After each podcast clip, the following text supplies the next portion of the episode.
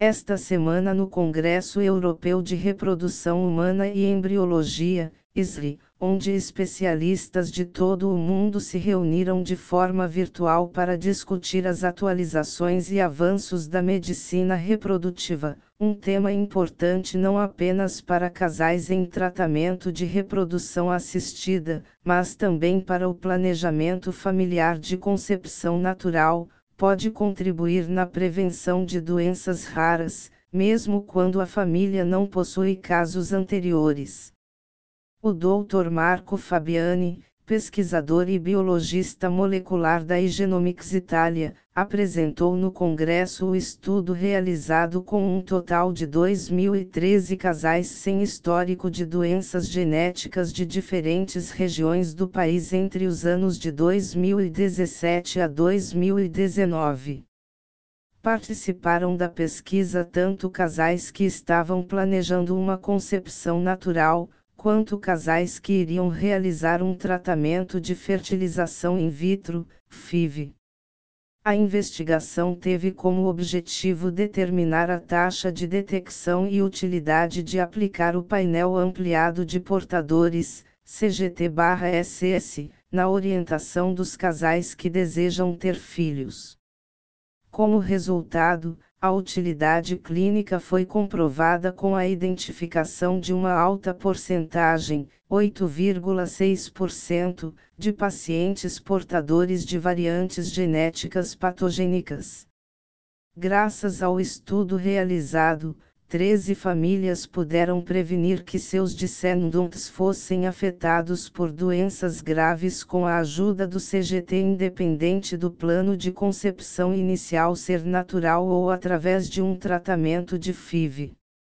Dez casais optaram por seguir com a FIV e realização do teste genético pré-implantacional para doenças monogênicas, PGTM. O que é um painel de portadores? Um painel de portadores ou CGT é um teste genético que rastreia um número determinado de variantes genéticas para avaliar o risco de doenças de herança recessiva, ou seja, que se manifestam quando a variante patogênica é transmitida por parte de pai e mãe ao descendente.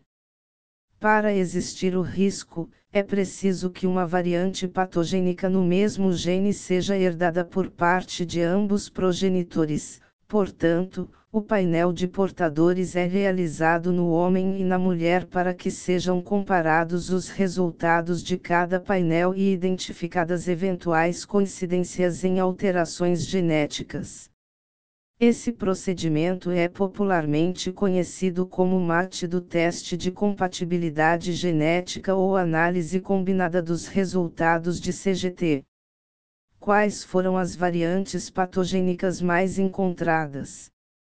Dos 586 casais testados, 13, 2,2%, possuíam um risco aumentado de ter um filho ou filha afetado por uma doença genética. Listamos aqui as principais encontradas, sendo importante citar que a diversidade étnica do estudo é limitada à população italiana, que é caucasiana. Fibrose cística, 0,8%. Atrofia muscular espinhal, 0,5%. Síndrome do X frágil, 0,5%. Síndrome de Smith-Leliopitz, 0,2%. Distrofia de Duchenne-Becker, 0,2%. Efeito cascata.